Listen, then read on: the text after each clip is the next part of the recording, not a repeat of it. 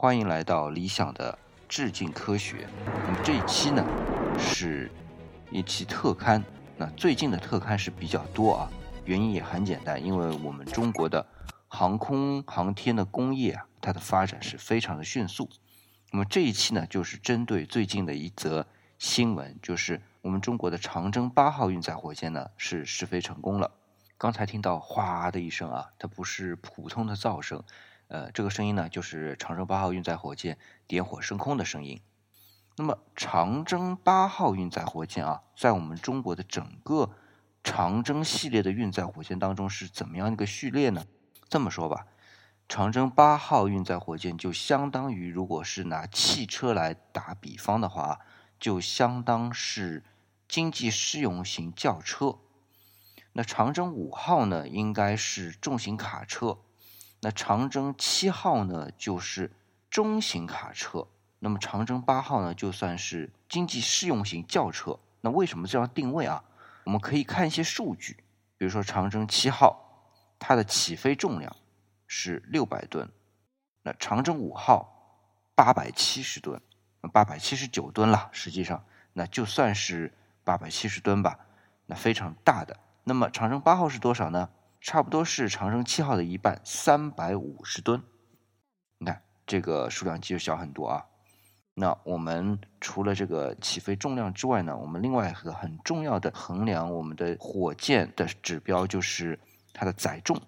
那长征七号的载重呢是这样的，它的低轨啊是十三点五吨，高轨呢差不多是五点五吨。那长征五号呢，大多数都是执行低轨任务，但是因为长征五号的组合比较多啊，我们可以大致分两类，一个就是十四吨的轻配，那么另外一个重配呢就是二十五吨。那我们再来看看我们的长征八号是怎么样的一个数量级啊？它的低轨七点八吨，高轨呢三吨到三点五吨之间，所以你看这样的数量级上看也是比较。轻便的，那么另外我们就看一下这个起飞的时候第一级的这个直径啊，长征五号最大五米，那长征七号呢三点三五米，和长征八号倒是一样的，都是三点三五米的。那么所有这些看下来呢，长征八号都是一个经济适用型的火箭。那么这种经济适用型有什么好处啊？就是它很适合。商业发射任务，就是说，他接这个世界上的这些商业的订单，比如说某某公司要发一个，比如说是商业卫星也好，或者说是气象卫星也好，民用的这些，那有些国家它是没有自己的火箭的，但是它可以制造或者是在别的卫星上面配一些自己的设备，那么这就可以用市场上面少有的几个国家啊来发射。他们的卫星上到某一个固定的轨道啊，比如说欧洲的，比如说苏联的，比如说日本的，比如说印度的，啊，最近印度也是航空发展也是非常快的啊。那当然，美国最近它是没有了。那么大多数这些民用卫星，它自身的重量，这些卫星的重量都不大，所以呢，你比如说我拿长征七号去运载。好像就有点太过了，因为我们要考虑到我自己的发射一次的成本，对吧？当然，如果说我一箭可以带三星、四星，那么可能长征七号就比较划算。你说你一次带十星，当然这个技术比较难啊。你说你要去用长征五号去发也行。那么回过头来看我们这些指标啊，刚才我说的第一个就是起飞重量也好，载重也好，这都很明显的就已经看到数量的差异了。那。我为什么还单独说一个直径啊？这个呢，有一个很有意思的现象，叫做路径依赖。这当然是一个经济学的名词啊。但是我们可以打个比方，就是美国啊，其实包括我们中国也好的，这个火车的轨道，它叫轨距是多少呢？一千四百三十五毫米，就是一米四吧。那为什么是一米四呢？是因为原来马车那种宽大的马车坐在里面比较舒服啊，宽大的马车它两边的这个轨道就是一米四，这是英国人最早定的。那么英国人为什么会定一米四这样的一个轨道呢？说来也很简单，因为沿用的就是古罗马的战车的它的轨道，一下子就往前，好像是一千多年啊，两千年的样子。那么古罗马又为什么要定一米四呢？是因为马车要在战场上跑啊，用一匹马去拉，速度不够快，就得拉两匹马。那么两匹马并排的要有点空间，这样一米四呢是刚刚好。所以你看啊，人家戏谑的说起来，就是这从马屁股就决定了今天的火车轨道。哎，好像是有点道理啊。其实更有道理的是什么呢？差不多就是因为这样的火车轨道固定的，那我们的火箭，它从生产到发射场是要用火车去运输的。那你就不能造的太大、太宽，所以一米四呢，基本上也就是我们火箭推进器的这个直径了。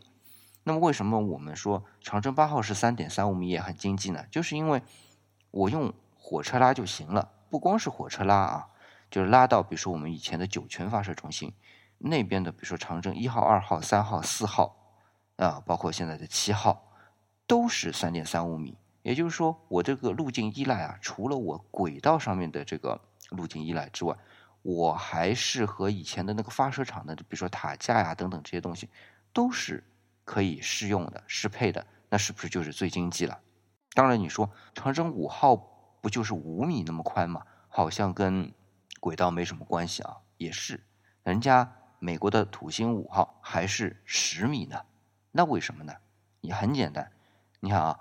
我们的长征五号在哪儿发射呢？是在文昌海南的，所以是用船运的。第一个，第二呢，有很多的制造啊，文昌发射中心旁边就直接是工厂。那美国呢，土星五号也是的，它在肯尼迪发射中心，那肯尼迪发射中心旁边就两个装配厂，那所以很多的设备都是在那里装配，那当然就没问题了，是吧？所以这个说法呢，包括我们中国的长征五号和美国的土星五号。它都没有打破路径依赖，只是说，呃，曲线救国而已。那么从这些呢看得出来，我们的长征八号运载火箭啊是一个经济适用性。其实还有一点经济适用性是什么呢？就是推进剂上面去看，我们中国啊，因为我们的火箭是从导弹这边延伸出来的，所以我们的导弹推进剂是什么呢？最早的就是偏二甲肼啊，它的氧化剂呢就是四氧化二氮。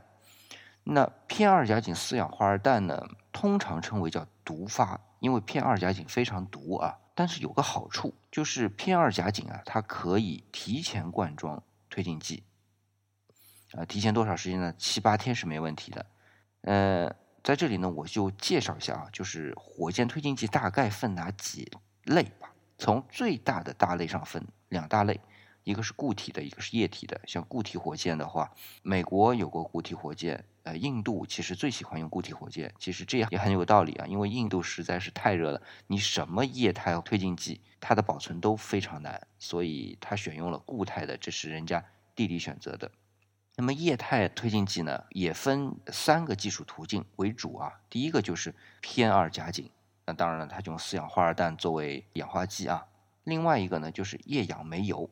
煤油呢，它在常温下是液体的，但是氧气也要把它液化，所以也是低温。这个技术途径呢，前苏联用的比较多。那美国呢，也有用液氧煤油的，但是煤油这东西啊，是天然的化学品，是从石油里边提纯出来的，跟里边的一些成分有很大关系。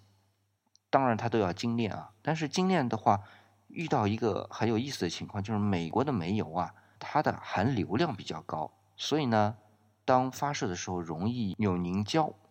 那么苏联呢，它因为开采的这个石油，它的含硫量比较少，所以这个凝胶的问题啊就不怎么产生。所以苏联这条技术途径呢走的就比较顺畅，而美国呢就是磕磕绊绊的。所以美国后来很多的，包括土星五号什么的，它大多是用了什么呢？就是我们说的最后一条，也是最环保的，就是液氢液氧发动。说白了就是用氢和氧燃烧嘛，就能够得到一个很大的推力，我们叫比冲的东西。就比冲，基本上这个词儿只有在发动机啊，航空发动机上面才会用到的词儿。但实际上跟我们汽车的这个百公里耗油比较像。呃，但是又不一样啊。大概我们今天只是讲长征五号，就不去细讲这个比冲的问题了。用那个百公里耗油呢，大概能理解就好。那么液氢液氧发动机另外一个好处就是无污染。这个无污染啊，有几方面。我们前面讲的就是偏二甲肼和四氧化二氮，其实我们长征五号也用。那我们长征五号的第三级用的呢，就是液氢液氧，而第一、第二级用的就是偏二甲肼加四氧化二氮。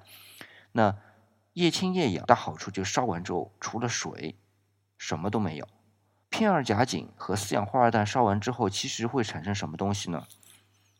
二氧化碳、水和氮气，好像也挺环保嘛。但是二氧化氮我们知道是温室气体，对吧？其实对现在来说，环保来说并不是很好。另外还有氮气，氮气呢，正常来说，其实我们空气当中的氮气含量也就这样。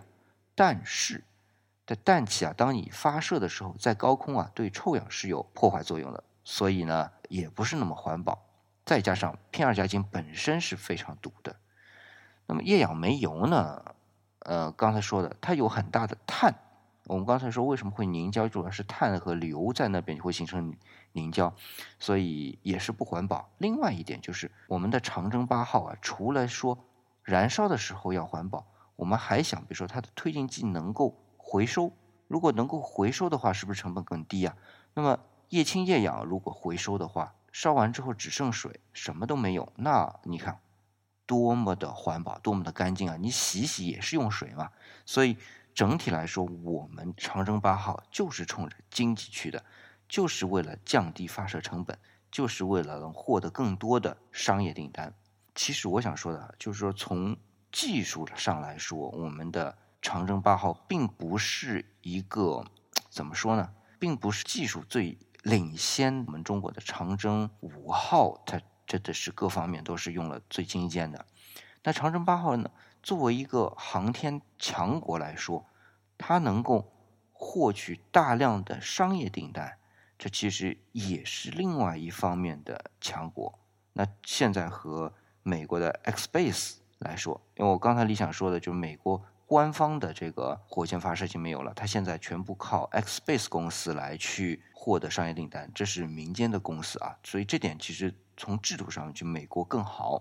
当然，我们中国现在是呃用自己的技术去开发商业市场，那当然了，其实更多的商业市场本身也都是国家行为，所以也是不错的一个方向吧。反正总体来说呢，我们就看到。随着中国自己的航空工业、航天工业的进步，我们也需要除了原来的，比如说探月工程啊、载人工程啊，哪哪怕以后的这个探火星啊，甚至整个太阳系等等的这些工程之外，商业发射很重要的普及型的一个点，其实也是普惠整个人类了。所以，长征八号它的运载火箭的试验成功，对于我们将来的。航空工业的发展其实是有更重要的基础性的意义的。好了，今天呢，我想分享的就到这里。那也很希望大家啊，就中国的航天工程的一些内容跟理想啊进行交流。理想在上一个特刊讲嫦娥五号的时候也说起过，理想多多少少吧算半个航天人，所以。啊，也希望跟大家来多多交流。那么，怎么能够跟理想交流呢？除了节目下方的留言，其实理想看的比较少之外啊，啊，更多的可以去微信公众号去找理想。那理想的微信公众号是理想主义，理就是木字李了，就能找得到。那么，很欢迎大家来订阅啊。那今天呢，就到这里，我们下期再见。